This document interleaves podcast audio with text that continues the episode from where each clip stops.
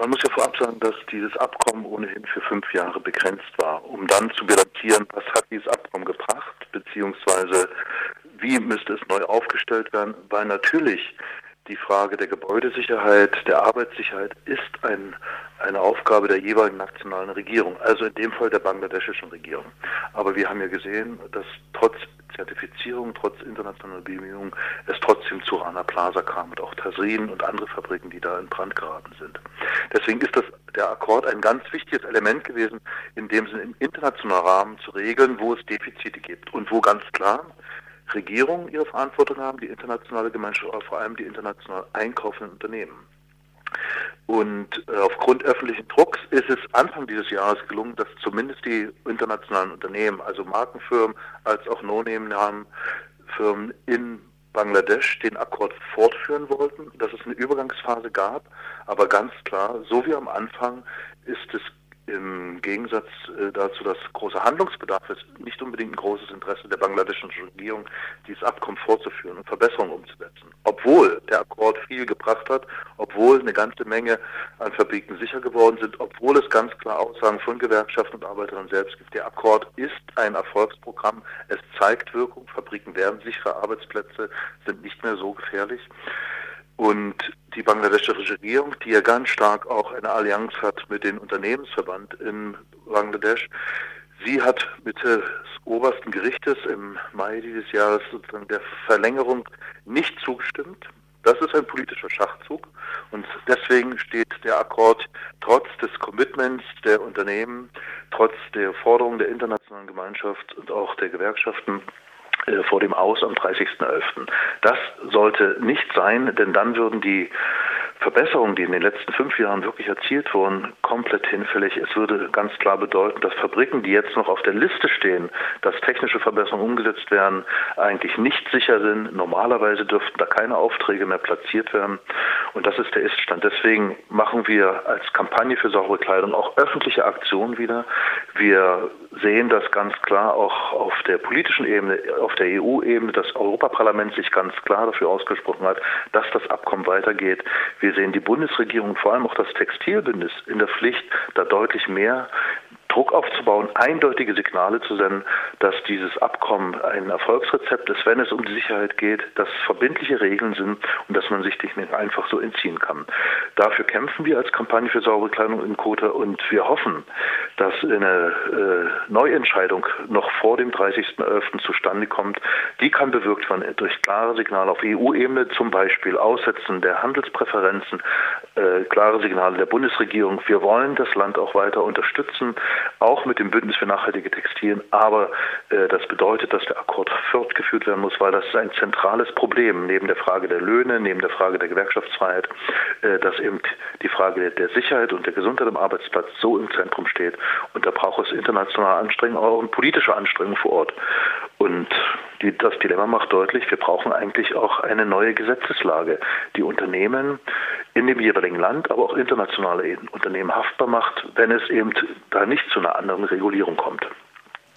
Über fehlende Arbeitsrechte und die Unterdrückung der Gewerkschaften zu wenig Lohn, darüber haben wir auch im April schon gesprochen. Das spielte ja jetzt ähm, in den Akkord auch nicht wirklich rein und da gab es ja auch kein, nicht wirklich Verbesserungen, wenn ich, wenn ich das richtig im Kopf habe, oder?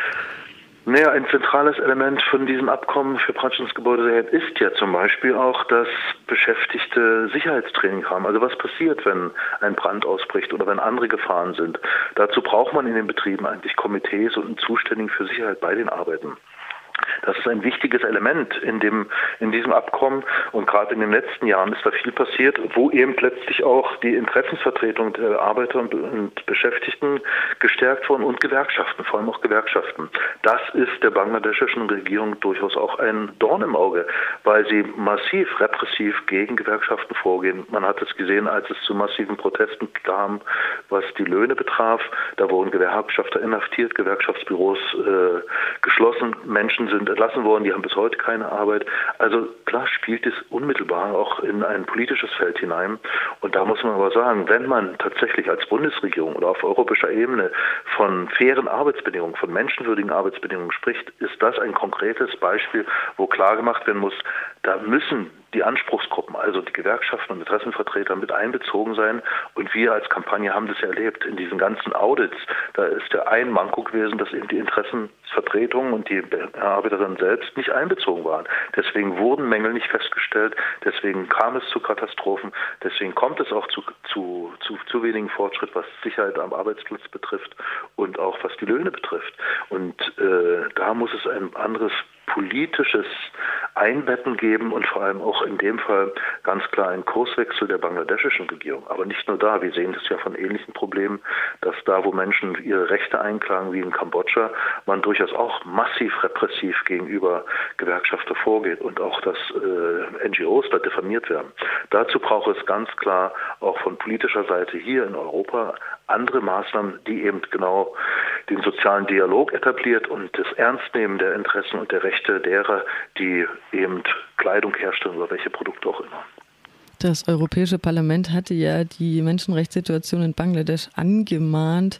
Da äh, drang, drang jetzt schon durch ähm, die Situation der Gewerkschaften, aber war das auf eine eher auf einer, allgeme, auf einer allgemeinen Ebene gemeint? Ein paar Worte dazu vielleicht?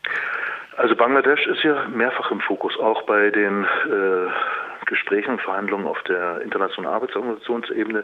Und auch da hat Bangladesch sozusagen auch in dem Ranking eigentlich äh, sehr niedrige Positionen erreicht, weil repressiv gegen Gewerkschaften vorgegangen wird, weil elementare Arbeitsrechte oder ILO-Konventionen äh, missachtet werden. Und das hängt eben auch damit zusammen, dass die Politik und auch die Wirtschaftsverbände extrem stark verflochten sind. Und äh, von daher ist es absolut gut, da vom Europaparlament, von mehreren Parlamentariern und auch von der Kommission ein klares Zeichen zu bekommen, äh, wenn Bangladesch weiter von Handelspräferenzen profitieren will, muss es eigentlich auch diese internationale Gesetzgebung einhalten. Und den Akkord würde es ja auch nicht geben, wenn damals nicht beispielsweise vom Europaparlament und von der Kommission ganz gesagt wurde, dass worden wäre, äh, dass man darüber nachdenkt, dass die Präferenzen ausgesetzt werden, wenn Bangladesch in diesen zentralen Konflikten nicht einen anderen politischen Kurs einschlagen würde. Also wir sehen, das ist ganz klar eine Frage der, auch der Außenpolitik, aber eben auch der Handelspolitik. Und zu einer guten Handelspolitik gehört eben auch dazu, dass die Menschenrechte bei der Arbeit, also internationale Arbeitsgesetze, eingehalten wurden. Dazu zählt Gewerkschaftsfreiheit, dazu zählt vernünftige Tarifverhandlungen, dazu zählt eben auch, dass für die Sicherheit am Arbeitsplatz gesorgt wird. Am 30.11. läuft jetzt der Akkord aus. Wie ist dann die, der weitere Entscheidungsprozess? Die Schwierigkeit ist ja, äh, wenn es bei diesem Gerichtsurteil bleibt, der Akkord wird weitergehen. Und wir sehen auch gerade bei Unternehmen, die sich in den letzten Jahren stark engagiert haben, dass sie sagen, das kann man doch jetzt einfach nicht scheitern lassen. Also es bedeutet, dass das offizielle Büro und die Inspektoren das Land verlassen müssen, also vom Land aus nicht weitergearbeitet werden kann.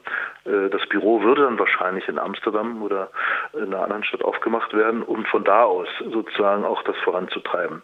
Das ist dann ein großes Problem, auch ein finanzielles Problem, wie man das bewerkstelligt.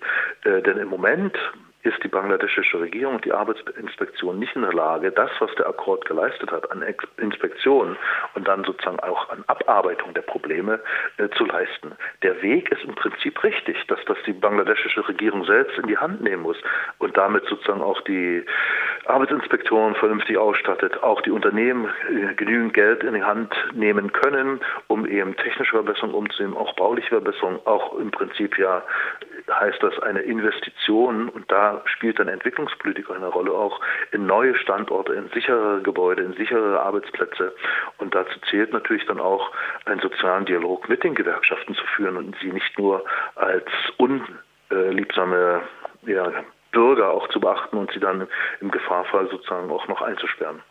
Last but not least haben wir als Konsumentinnen und Konsumenten natürlich auch eine Verantwortung. Ihr habt ja zum Beispiel diese schönen Vordrucke von Karten, die man an, in Textilläden abgeben kann. Ich möchte, dass meine Klamotten fair hergestellt werden oder unter äh, vertretbaren Bedingungen.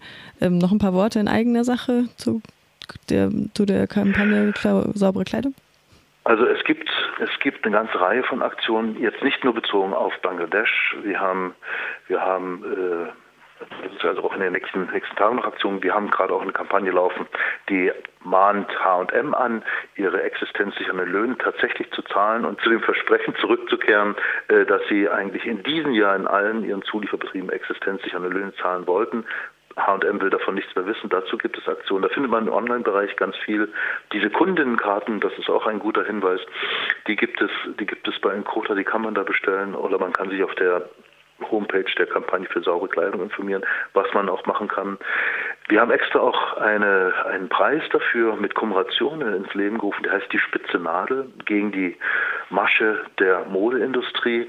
Und wir sehen, dass also immer mehr Menschen auch da aktiv werden, deutschlandweit. Und dieser Preis will genau das initiieren. Mehr öffentliche Aktionen, sei es eine Karte abgeben, sei es ein Straßentheater, sei es eine kurze Performance vorne im Geschäft. Und äh, das andere Element wäre natürlich auch, äh, bei den Online-Aktionen mitzumachen wenn es darum geht, dass Politik als auch Unternehmen ihre Sorgfaltspflicht nicht nur benennen, sondern auch ernst nehmen und umsetzen.